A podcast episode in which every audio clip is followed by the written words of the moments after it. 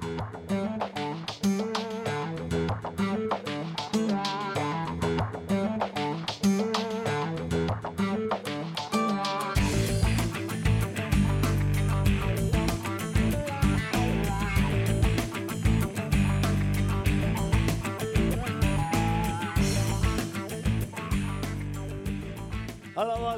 Glorificado, exaltado sea el nombre que está por encima de todo nombre, el nombre de Cristo Jesús. Hermanas y hermanos, qué alegría estar con ustedes en este su programa. Conozca primero su fe católica, soy el Padre Pedro Núñez.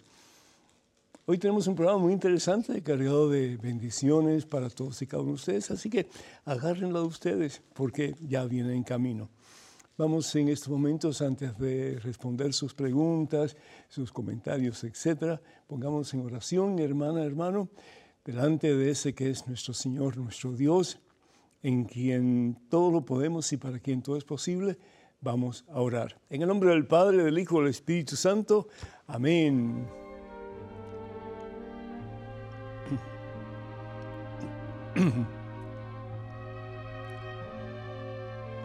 te alabo, yo te bendigo, te glorifico, Padre Santo. Gracias, oh Dios, por este momento en que nos permites estar en tu presencia en una forma muy particular a través de este programa. Bendícenos, Señor, calma nuestras ansiedades, libéranos, oh Dios, de todo aquello que nos aparte de ti y ayúdanos, Padre Santo en este día, en este día a ser fiel a Jesús, como aquellos discípulos que en el día de Pentecostés recibieron poder de lo alto y sus vidas cambiaron y cambiaron para siempre. Somos débiles, Señor, somos débiles. Necesitamos de ti, necesitamos de tu poder, de la fuerza y la presencia de tu Espíritu Santo, que es amor, que inunda nuestro corazón, que inunde todo nuestro ser y que podamos vivir de verdad nuestro cristianismo en toda su extensión, en su plenitud, mi Dios. Basta ya, Señor, de vivir mediocramente nuestro cristianismo. Basta ya de decir que somos católicos, cristianos, y sin embargo nos dejamos zarandear por cualquier viento de doctrina y nos apartamos y regresamos y nos volvemos a apartar. Parece que estamos jugando contigo, Señor. Óbrame, Dios, el milagro. Levanta, Señor, al que está caído en su relación contigo. Sana al Señor, al que está enfermo.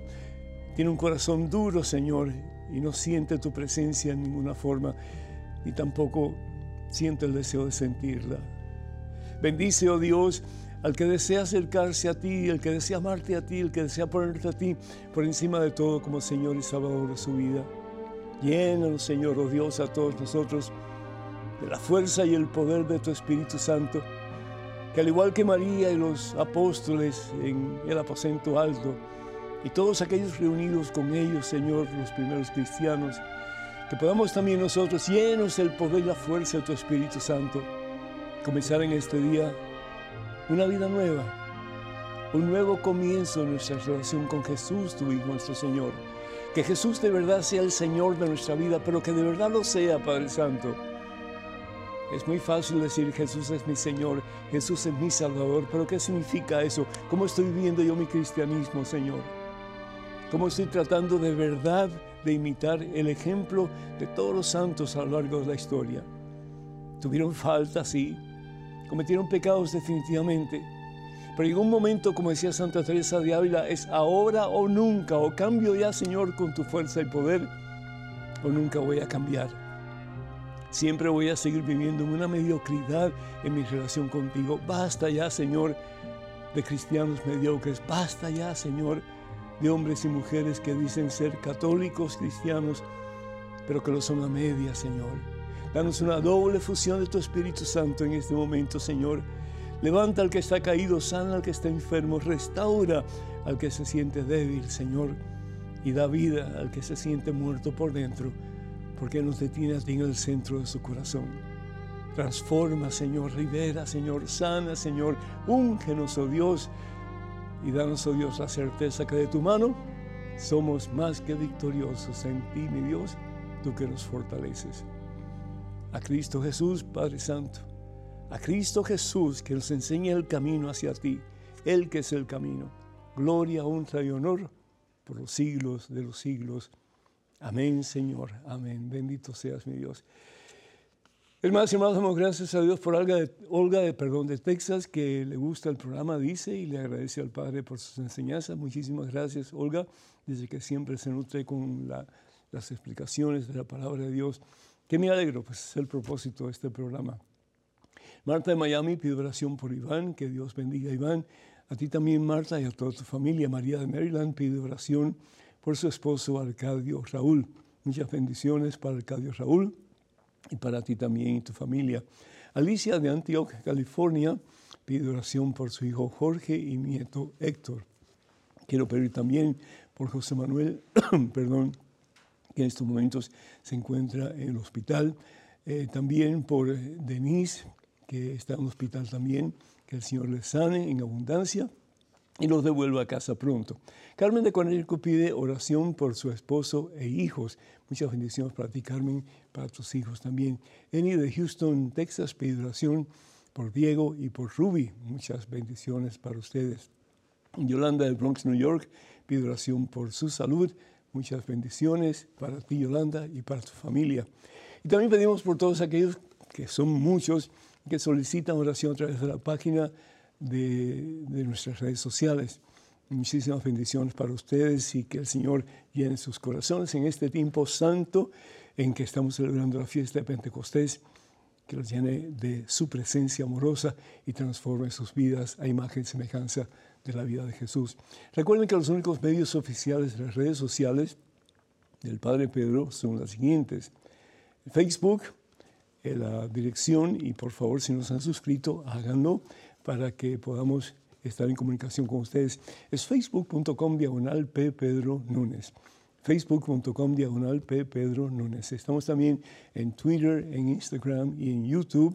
Y la dirección es Padre Pedro Núñez. Padre Pedro Núñez. Por favor, tengan en cuenta eh, de esos perfiles falsos que piden dinero en mi nombre. Eso nunca lo haría a través de esos medios que acabamos de mencionar. Y la palabra de Dios nos dice, fueron revestidos, revestidos de pies a cabeza, por dentro, por fuera, por arriba, por debajo, por delante, por detrás, de la presencia del Espíritu Santo, del fuego del amor de Dios. El Espíritu Santo nos llena del fuego del amor puro, santo, transformador de Dios. Es la tercera persona de la Santísima Trinidad. Fíjense, los discípulos de Jesús, antes de la experiencia de la tercera persona de Dios, la Santísima Trinidad, eh, el Espíritu Santo, saben que en Dios hay tres personas divinas, Padre, Hijo y Espíritu Santo. La tercera persona de la Santísima Trinidad, el Espíritu Santo, es el amor total y completa, infinito de Dios entre el Padre y el Hijo. Es tan poderoso que es una persona, la tercera persona. En Dios hay tres personas divinas, pero es un solo Dios verdadero. Estaba utilizando la analogía la vez pasada de los dedos de la mano. Son cinco dedos, cada cual tiene su función especial. Y eso es una alegoría, eso es una analogía nada más, ¿no? Cinco dedos, cada cual tiene su función particular, pero es una sola mano. Algo así podemos pensar en Dios. Dios son tres personas divinas Padre, Hijo, Espíritu Santo, pero un solo Dios verdadero. Nos dice la palabra de Dios que antes de la efusión del Espíritu Santo el día de Pentecostés, los discípulos estaban como que inseguros si seguir, a Jesús o no, porque no es fácil seguir a Jesús, bien lo reconozco, y mejor aún bien lo reconoce el Señor Jesús. Por eso Jesús dice, el que quiera seguirme, que tome su cruz y venga en pos de mí. La verdadera cruz es, es dura, hermanos, es dolorosa muchas veces, y muchas veces nos van a ver como personas ridículas, como personas eh, beatas, como personas que realmente no están en contacto con la realidad. Pero bendito sea Dios. Bendito sea Dios si yo opto por seguir a Jesús con todo mi ser, no de vez en cuando, pero en todo momento y circunstancia de mi vida. ¿Por qué? Porque el Señor Jesús hace una promesa. Dichosos ustedes que por mi causa y por la causa del Evangelio los rechazan, los maldicen, los lastiman, todo lo que hagan. Bendito Dios por ustedes, porque ustedes es el reino de los cielos, dice el Señor Jesús. Lo promete. Entonces, benditos a Dios cuando hay circunstancias adversas, cuando hay problemas, cuando sentimos que nuestros familiares no nos aceptan, nos critican, nuestros amigos también, etc. Pero tenemos que tomar decisión, o con Cristo hasta el final, o alejados de Cristo. ¿Por qué? Porque los tibios, dice la palabra de Dios, los vomito de mi boca. Apocalipsis capítulo 3, versículo 15. Los tibios, es decir, los que no son ni calientes ni fríos, los expulso de mi boca. ¿Cómo revestirnos del Espíritu Santo?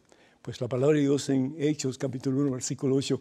Dios, Jesucristo, nos da una gran promesa antes de él subir al cielo. Dice, recibirán la fuerza, la fuerza, es decir, el poder de Dios, la fuerza, la fuerza del Espíritu Santo cuando venga sobre ustedes ya no serán más cristianos acartonados, ya no serán más cristianos mediocres, ya no serán más cristianos que ni fu, ni fan, ni cortan, ni pinchan, ya serán de verdad reflejos de la presencia de Jesús.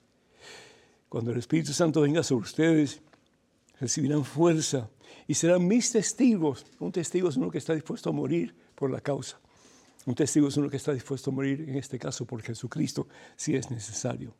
Y van a comenzar en Jerusalén, en la casa. Ahí donde tienen que comenzar. ¡Ay, qué difícil, Señor! Ser testigo tuyo en mi casa es difícil, porque mi familia me conoce muy bien. Pero a medida que yo cambio, aunque al principio me rechacen, al principio eh, hablen mal de mí, aunque al principio se burlen de mí, poquito a poco la semilla de la fe se va sembrando en el corazón de cada uno de ellos. Y a través de mi testimonio de vida, los que están a mi alrededor y muchos más allá comienzan a cambiar. Sí, entonces dice el Señor Jesús, comiencen en Jerusalén. Sí, vayan a Judea, está un poco más lejos, sí, bueno, toda la provincia.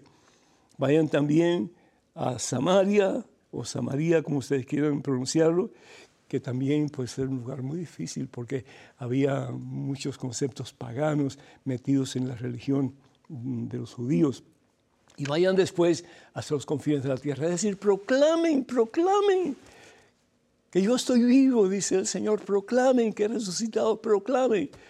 Aquellos que pensaban que Jesús estaba muerto y que habían robado el cuerpo de Jesús, el cuerpo inerte, el cuerpo muerto de Jesús, ahora lo veían vivo delante de ellos.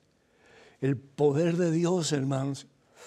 Y dice la palabra de Dios que dicho esto, Jesús fue arrebatado ante sus ojos y una nube lo ocultó. Subió a su lugar, subió al cielo. ¿Y dónde está el cielo? El cielo está en todas partes. Pero la, la, la razón por la cual dice aquí la palabra de Dios que subió es porque Dios está por encima de todo. Dios está por encima de todo. Dios es lo más importante, el más poderoso. Él es el hacedor de todo que existe, incluso tu vida la mía también. Dice la palabra de Dios que esa, esa promesa del Señor se hace realidad unos diez días después de Jesús haber subido a la presencia del Padre. Y dice el capítulo 2 de los Hechos de los Apóstoles, versículos 1 al 10, que cuando llegó el día de Pentecostés, la fiesta de Pentecostés es la fiesta de los judíos de la primavera, en que se celebraba el cultivo, ¿verdad? Gracias Señor por el fruto de la tierra que nos das para alimentarnos. Dice que de repente donde ellos estaban, ellos estaban en el aposento alto, es decir, donde Jesús había celebrado la Santa Misa con ellos, la primera misa, el Paché, la Pascua. Estaban reunidos en oración, fíjense. Y de pronto, dice la palabra de Dios, del cielo vino un ruido como el de una violenta ráfaga de viento que llenó toda la casa donde estaban. Y aparecieron unas lenguas como de fuego que se repartieron y fueron posándose en cada uno de los que estaban presentes. Y todos quedaron llenos del Espíritu Santo y comenzaron a hablar en otras lenguas según el Espíritu les concedía expresarse. ¿Y para qué hablar en otras lenguas? Para que la gente los entendiera. Para que la gente los entendiera. Si ellos hablaban solamente el hebreo, pues entonces ¿qué pasaba con todos aquellos que no entendían? Es un don que Dios da. Es un Dios maravilloso que Dios da.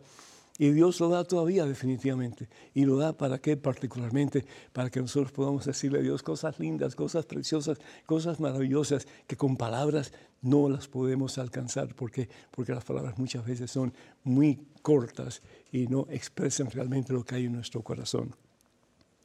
Hermanos, fueron revestidos del Espíritu Santo fueron llenos del Espíritu Santo y cómo necesita el pueblo de Dios la efusión del Espíritu Santo hoy día. Hermanos y hermanos, cada vez que yo voy a hacer algo en particular, cuando voy a predicar, cuando voy a, celebrar la Santa Misa, cuando voy a hacer cualquier cosa en nombre del Señor y en cada momento, si es posible en mi vida, yo trato de invocar al Espíritu Santo, háganlo también. Porque cuando invocamos al Espíritu Santo de Dios, la tercera persona Santísima Trinidad, nos revestimos de poder, hermanas y hermanos, el poder de Dios.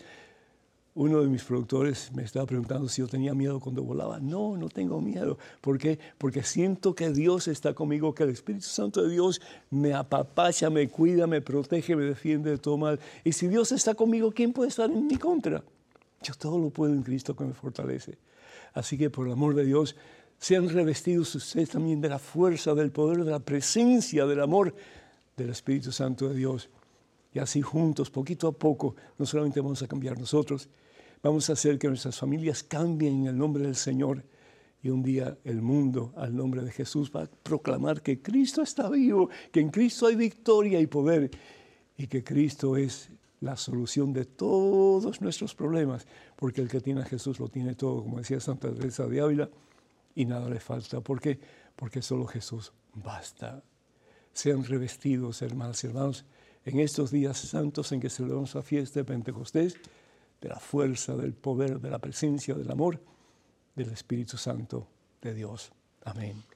Número telefónico para que se comuniquen con nosotros, 205-271-2924. 205-271-2924. Vamos a una pequeña pausa, pero regresamos en cuestión de momentos. Así que, por favor, hermanas y hermanos, no se vayan, quédense con nosotros.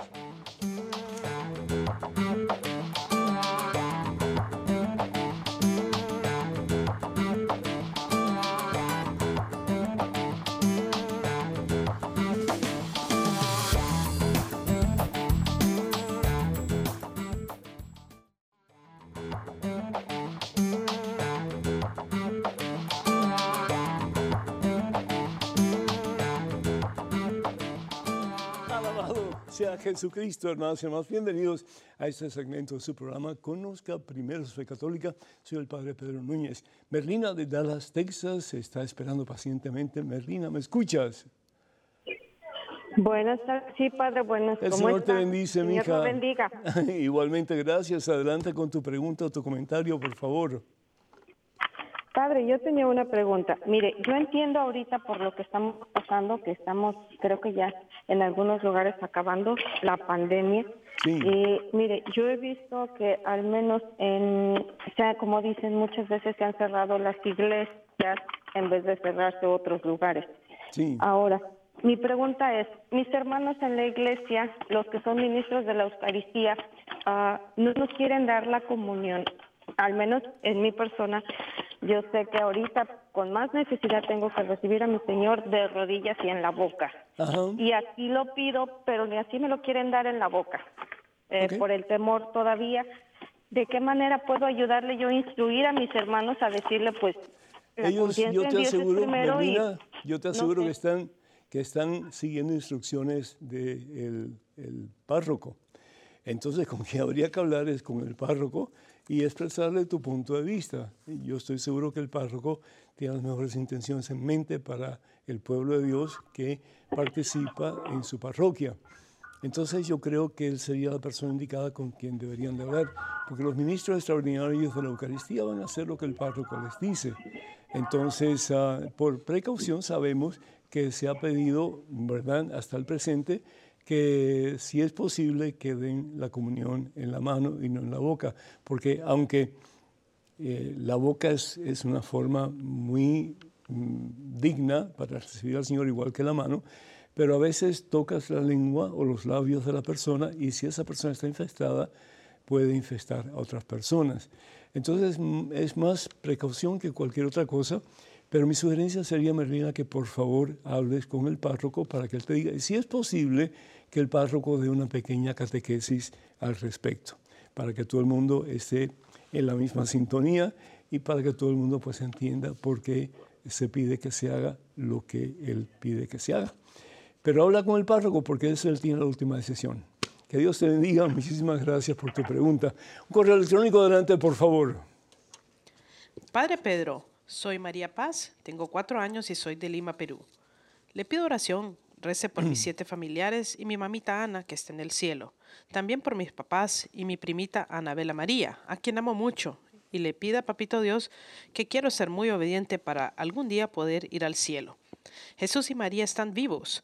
Gracias, Padre, por estar conmigo en la televisión y contarme de Jesús. Algún día nos vamos a encontrar en el cielo. Que Dios así lo permita, María Paz. Qué, qué, hermosa tu, carta. Muchísimas gracias. Y muchísimas gracias por ser eh, parte de la familia de los televidentes de este programa Conozca Primero su Fe Católica. Con todo gusto voy a orar por toda tu familia. ¿sí?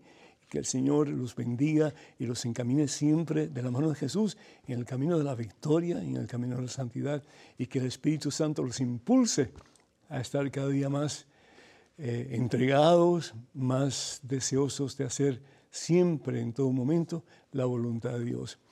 Y ojalá que sí, pues que algún día nos veamos en el cielo. Así que si yo llego primero, cuando tú llegues, te voy a decir, hola, ¿cómo estás? Qué gusto verte. ¿Sí? Y ahí pues vamos a celebrar la relación que vamos a tener juntos todos los que hemos alcanzado la vida eterna con el Señor Jesús, que es nuestra meta, nuestra esperanza y nuestra victoria. Que Dios te bendiga, mija.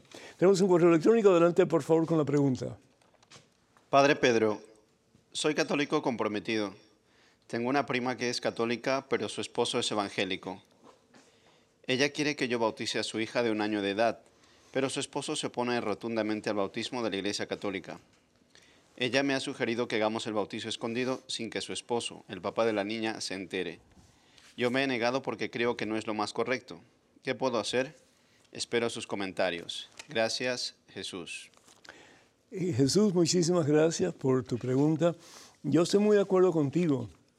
Yo creo que mm, las cosas hay que hablarlas con la verdad en la mano. Dice la palabra de Dios, fíjate, el Evangelio según San Lucas, capítulo 8, versículo 17, dice el Señor Jesús, no hay nada escondido que no deba ser descubierto. Por mucho que querramos encubrir algo, más tarde o más temprano va a salir a la luz. Dice, ni nada tan secreto que no llegue a conocerse y salir a la luz. Más tarde o más temprano, el esposo de tu prima se va a dar cuenta. Y va a ser mucho más difícil la situación entre ellos dos. ¿Por qué? Porque como hizo eso, puede hacer otras cosas también, no que las haga, pero él en su mente puede pensar que ella ha ocultado otras cosas también. ¿Qué hacer? Primero que todo, yo creo que es importante que tú y tu prima vayan a hablar con el sacerdote de la parroquia a donde ella va. Y yo espero que ella esté yendo a misa, ¿verdad? Y si no está yendo a misa, pues es una de las primeras cosas que tiene que hacer, regresar a Dios. ¿Por qué? Porque el no estar con Dios implica que estamos en pecado, y el no ir a misa es un pecado serio, es decir, es un pecado mortal. Eh, hoy día tenemos la tendencia de pensar que yo estoy bien, yo no tengo que ir a misa, yo no tengo que cumplir con los preceptos de la iglesia, con los mandamientos de Dios, y yo estoy bien. Sí estamos bien, pero bien mal. Por eso hay tantas personas que son frías, indiferentes, eh, duras de corazón, y mientras más pasa el tiempo, más nos endurece el corazón, más nos convertimos en personas frías, apáticas, en cristianos mediocres. ¿sí? Y eso es lo que el Señor pues denuncia, la mediocridad del pueblo de Dios, de los católicos cristianos y de muchos otros también. Entonces, hablen con el párroco, hablen con el sacerdote, a ver qué es lo que él sugiere que se haga. Yo creo que es importante que la niña sea bautizada, pero debe tener, en mi punto de vista, eh, la aprobación del padre. Yo no sé si ellos se casaron por la iglesia, pero cuando uno se casa por la iglesia, siempre una de las preguntas que se le hace al no católico es, ¿estás tú dispuesto a que tus hijos conozcan la fe católica y puedan eh, desarrollar una relación con Jesucristo a través de la iglesia fundada por Jesús? Si el no católico dice no estoy dispuesto, pues entonces ya no hay, no hay alternativa. Es decir, cuando él reconozca que él quiere casarse por la iglesia, aunque no esté de acuerdo con lo que la iglesia enseña, pues sí se pueden casar, pero él tiene que prometer que sus hijos van a crecer católicos. Y esto como que parece o que bien él ha ignorado esa promesa o simplemente nunca existió esa promesa que se la haya hecho a él. Entonces, mm, lo segundo que yo te pido en relación al sacerdote es que le inviten a él para que busquen la forma ustedes de hablar con el esposo de tu prima, para que cualquier pregunta o comentario que pueda tener, que el sacerdote le pueda aclarar. Y de esta manera tal vez él, no sé si va a aceptar la fe de la iglesia o no, pero por lo menos va a tener un poquito más de apertura a las enseñanzas de la iglesia. ¿Por qué? Porque va a tener respuestas a sus preguntas. Cuenta con mis oraciones. Tenemos un correo electrónico. Adelante, por favor, con la pregunta. Padre Pedro, ¿qué hacer cuando un bautizado ha perdido la fe y ya no quiere confesarse ni comulgar, y aún viendo los milagros de Dios no cree en Él?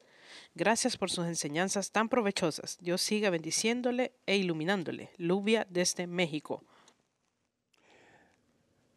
¿Ven lo que tengo aquí? Las manos. Eh, ¿Han visto ustedes la, la Basílica de San Pedro? ¿Sí? Con esas grandes columnas alrededor del templo.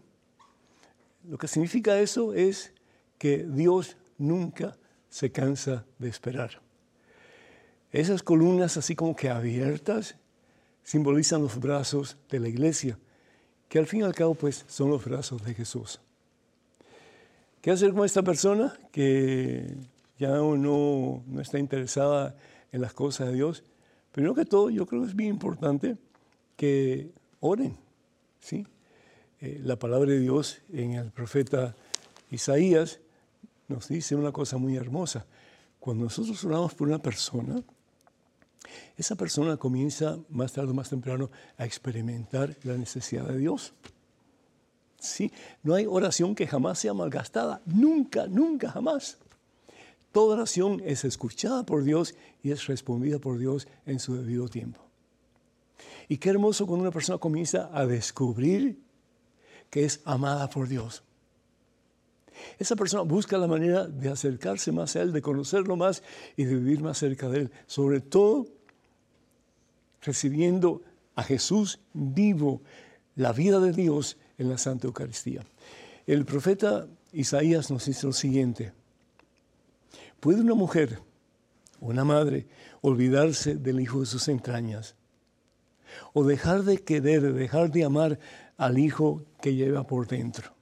Pues bien, aunque alguna lo olvidase, yo nunca me olvidaría de ti. Nunca me olvidaría de ti. Hay que orar. La palabra de Dios en la carta del apóstol Santiago nos dice lo siguiente, que la súplica del justo tiene mucho poder. ¿Por qué? Porque en el justo, en el hombre bueno, en el hombre de Dios, igual que la mujer de Dios, Dios está presente. Somos templos del Espíritu Santo. Y Dios actúa cuando nosotros pedimos por algo que sabemos está de acuerdo a su santa voluntad. Entonces no dejes de orar, no dejes de dar testimonio de vida cristiana. Y vas a ver como más tarde o más temprano esa persona que se siente fría, indiferente, apática, va a hablar rodillas un día y va a proclamar que Cristo está vivo y que Él es el Señor. Bendito sea Dios. Tenemos entonces, creo que es una llamada telefónica, ¿sí? De Enedina de Los Ángeles, California. Enedina, bienvenida. Adelante, por favor. Ah, buenos días, padre. Muy buenos, buenos. Muy buenos, buenos. un gusto, un gusto tenerte. Adelante, por favor, con tu pregunta. Oh, yo siempre quería escucharlo y hasta que se me hizo.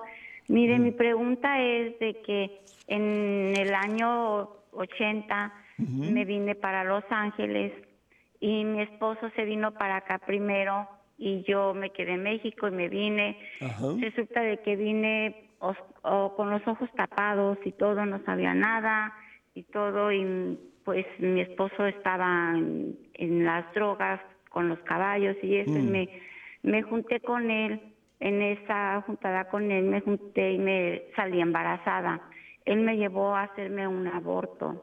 Ay, señor. Y de ese aborto yo no he, no he tenido paz y este estoy mm, muy triste, siempre me ha tratado muy mal, mucha violencia conmigo y este a la fecha todavía ahorita este ya tengo cáncer y, y este tengo un miedo a morirme a este aborto que hice. Edina, déjame hacerte una pregunta. ¿Por qué tú sigues con él? ¿Mande? ¿Por qué tú sigues con tu pareja? ¿Por qué?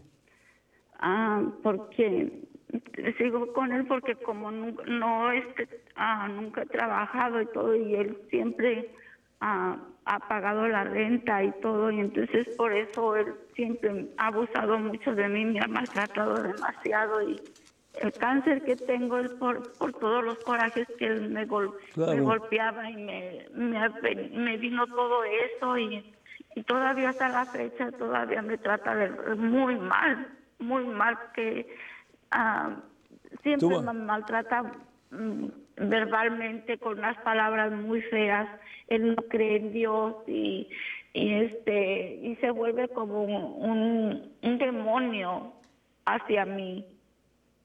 ¿Tú, tú vas a la iglesia, mija? Sí, yo voy a la iglesia y, ¿Por qué no hablas con el, ¿por qué no hablas con el párroco? ¿Por qué no hablas con el párroco? Le explicas tu situación a ver si hay alguna forma en que la iglesia pueda ayudarte a, pues, a, comenzar una vida nueva. Es decir, tu situación es casi como un infierno, ¿no? Eh, y tú no, tú no tienes el por qué aguantarle eh, esas malas crianzas a tu pareja simplemente porque él paga por tus gastos. Es decir, no, no permitas eso, tú vales mucho, mucho, mucho más que eso. Eh, tú, tú, eres amada por Dios y, y, Dios quiere que tú seas feliz. Entonces no sigas en esa situación, ve a hablar con el párroco, esa es mi sugerencia, explica lo que está pasando, dile que tú ya no quieres seguir en esa situación, cómo ellos te pueden ayudar. Y hay montones de, agencias, de ministerios en la iglesia que ayudan a personas necesitadas. Entonces, por amor de Dios, no sigas lastimándote o permitiendo que Él te siga lastimando. Y además de eso, ¿has ido al médico?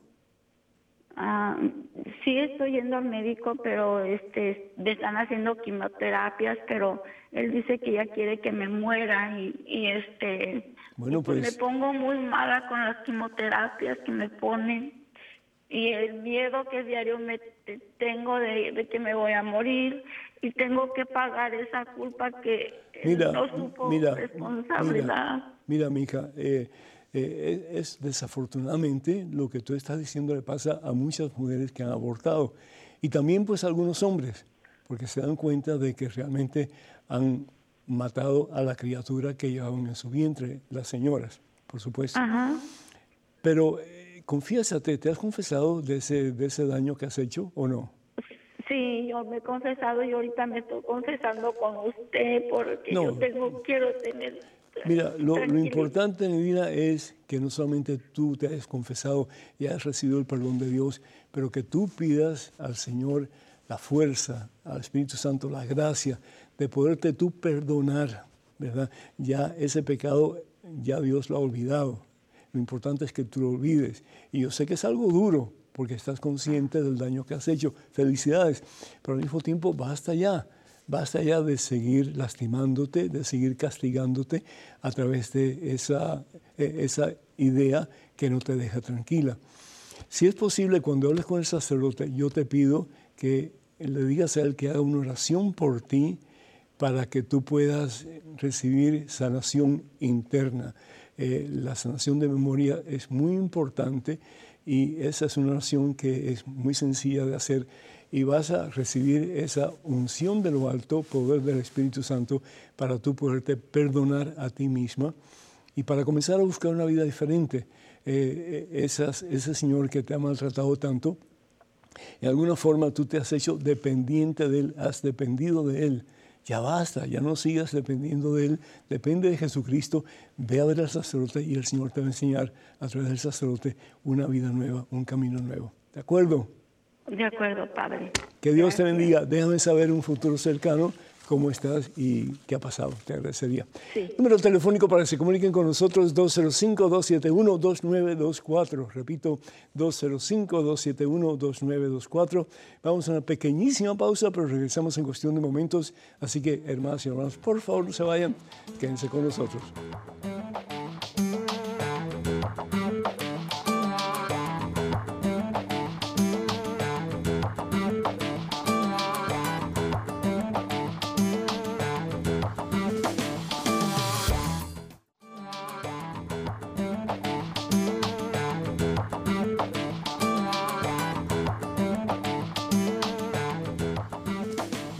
Señor Jesús, hermanos y hermanos, bienvenidos a este su segmento de Conozca primero su fe católica. Soy el Padre Pedro Núñez. En estos momentos tenemos un correo electrónico. Adelante, por favor. Padre Pedro, si una persona está en pecado, ¿Dios escucha su oración? Carlos Augusto. Definitivamente sí. Se sabe el pasaje del Evangelio de San Lucas, capítulo 23 versículos 42 al 43. Vamos a verlo un momentito. Vamos a verlo aquí.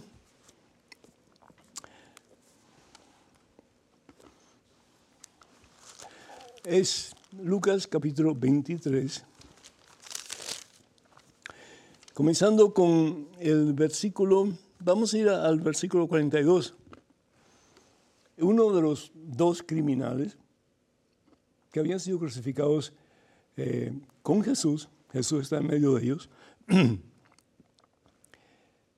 como que sintió un deseo genuino de arrepentimiento y se dio cuenta que lo que él había hecho estaba mal toda su vida. Pero fíjense la misericordia de Dios, como Dios realmente perdona cuando uno genuinamente se arrepiente de lo que ha hecho. Y a veces podemos hacer cosas muy malas y ojalá que nunca las hagamos. Pero Dios es tan misericordioso que nos limpia de nuestra suciedad, de nuestra inmundicia, de nuestra escoria y nos da la posibilidad de un nuevo comienzo. Dice la palabra de Dios que él argumentaba con el otro criminal y le decía, nosotros merecemos y pagamos por lo que hemos hecho pero este no ha hecho nada malo.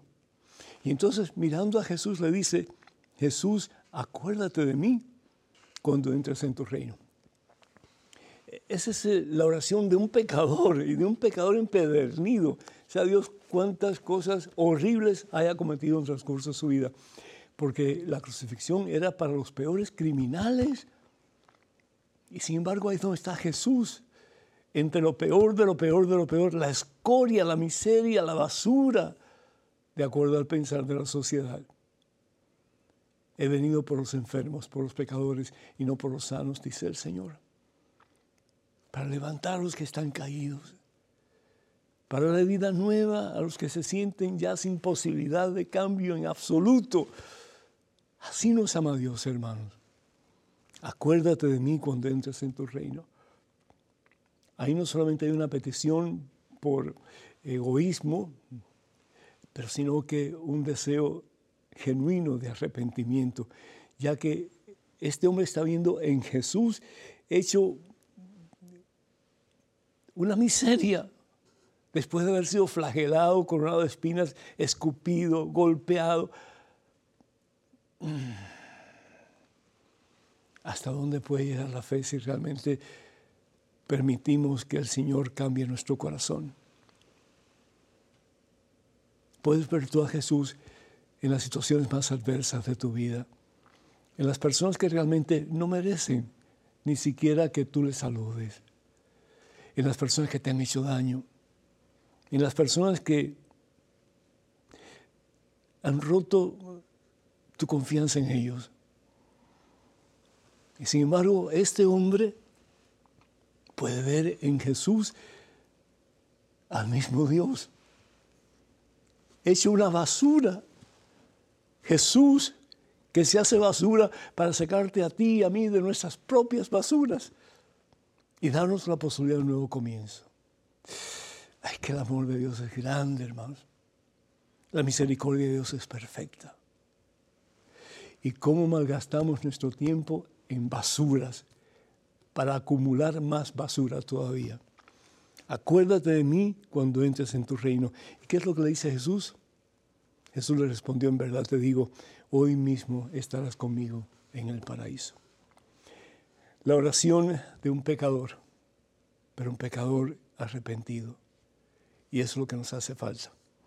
Dios escucha todas las oraciones, pero Dios se alegra, Dios se complace en la oración de un pecador arrepentido. Bendito sea Dios. Tenemos en estos momentos un correo electrónico con una pregunta. Adelante, por favor. Padre Pedro, la paz del Señor esté con usted. Me gustaría saber desde qué año se tiene el 8 de diciembre como el Día de la Inmaculada Concepción, ya que entiendo que mucho antes que el Papa Pío IX proclamara el dogma, ya se celebraba en muchos países esa fecha. Gracias, Janet. Janet, muchísimas gracias. Muy interesante tu pregunta.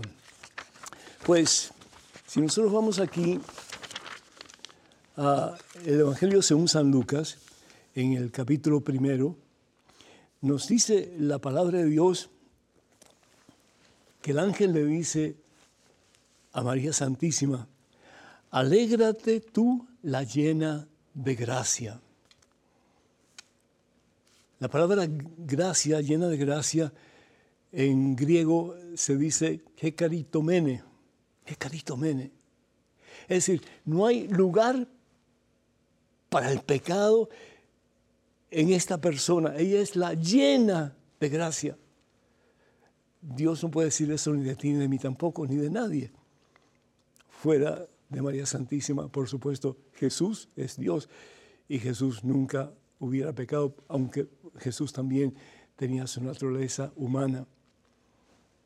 Pero esa había esa unidad entre la humanidad y la divinidad de Jesús. Pero un ser humano de carne y hueso como tú y como yo, la única, la Mene, es María Santísima. Es por eso que el Papa Pío IX, Pío IX, declara y declara en el año 1854, 64 por ahí, que María Santísima fue concebida sin pecado original. María Santísima fue concebida sin pecado original porque si María Santísima hubiera cometido, aunque fuera un solo pecado, el vientre de María hubiera estado contaminado con su pecado. Y Jesús hubiera sido concebido en el vientre de María y hubiera eh, recibido la consecuencia de ese pecado y se hubiera contaminado con ese pecado. Así que Jesús tenía que nacer en un vientre completo y totalmente puro, inmaculado, sin pecado. Y es por eso que el Papa Pío IX declara como doctrina oficial de la Iglesia que María fue concebida sin pecado original. ¿Cómo podemos hablar del pecado original? ¿Qué cosa es el pecado original? Pues no es otra cosa sino que el pecado que cometieron nuestros primeros padres, Adán y Eva, y que se propagó a lo largo de la, eh, de la historia del ser humano. Aquí en Romanos capítulo 5, versículo 18 en adelante dice lo siguiente, pues si es verdad que una sola transgresión, una sola persona, al desobedecer a Dios, acarrió sentencia de muerte para todos, es decir, para la humanidad completa, es el pecado original. Venimos al mundo con, un, em, con una consecuencia del pecado de nuestros primeros padres y que ha sido cometido pecado tras pecado tras pecado. ¿Y qué es pecado? El desobedecer a Dios dice, continúa diciendo, asimismo la reabsolución, es decir, el, cambio, eh, la ruptura de ese círculo vicioso, merecida por uno solo, que es Jesucristo, procuró perdón y vida para todos. Qué hermoso. ¿Y cómo lo podemos obtener? A través del bautismo. Por eso es que seguidamente en el mismo, mm, la misma página precisamente de Romanos capítulo 6, versículos del 3 en adelante, él dice, no saben, dice San Pablo, no saben que todos nosotros al ser bautizados en Cristo Jesús hemos sido bautizados en su muerte. Claro, morimos al pecado para comenzar una vida nueva, pero cuidado, porque podemos pecar otra vez y si pecamos otra vez nos apartamos de la gracia de Dios. María nunca cometió pecado, María nunca se apartó de la gracia de Dios. María es la llena de la gracia de Dios. María es la Mene. Y si bien es cierto que es el Papa Pío IX quien declara que María es inmaculada, mucho antes, en los 1664 más o menos, cuando eh, terminó la guerra famosa de los 80 años en España, pues también se comenzó a celebrar la fiesta de Inmaculada Concepción, aunque todavía no era dogma de la iglesia, no era una doctrina que había que pues aceptar y en fe pues vivirla. Pero sin embargo ellos comenzaron a celebrar, y también Italia, a celebrar la fiesta de Inmaculada Concepción. ¿Por qué? Porque eh, ellos creían, sentían que María Santísima los había auxiliado en sus momentos de necesidad durante el transcurso de la guerra. Espero que esto te haya ayudado, que Dios te bendiga. Muchísimas gracias por tu pregunta. Tenemos un correo electrónico. Adelante con la pregunta, por favor. Padre Pedro, le escribe Vallardo desde Guatire, Venezuela. Mi inquietud es saber qué es el hablar en lenguas. Por acá hay un grupo en la parroquia que hace misas de sanación y terminan con una entrevista personalizada y dan mensajes en lenguas y tienen un traductor. Dicen que esos mensajes son directos de Dios. Me creó cierta duda. Saludos.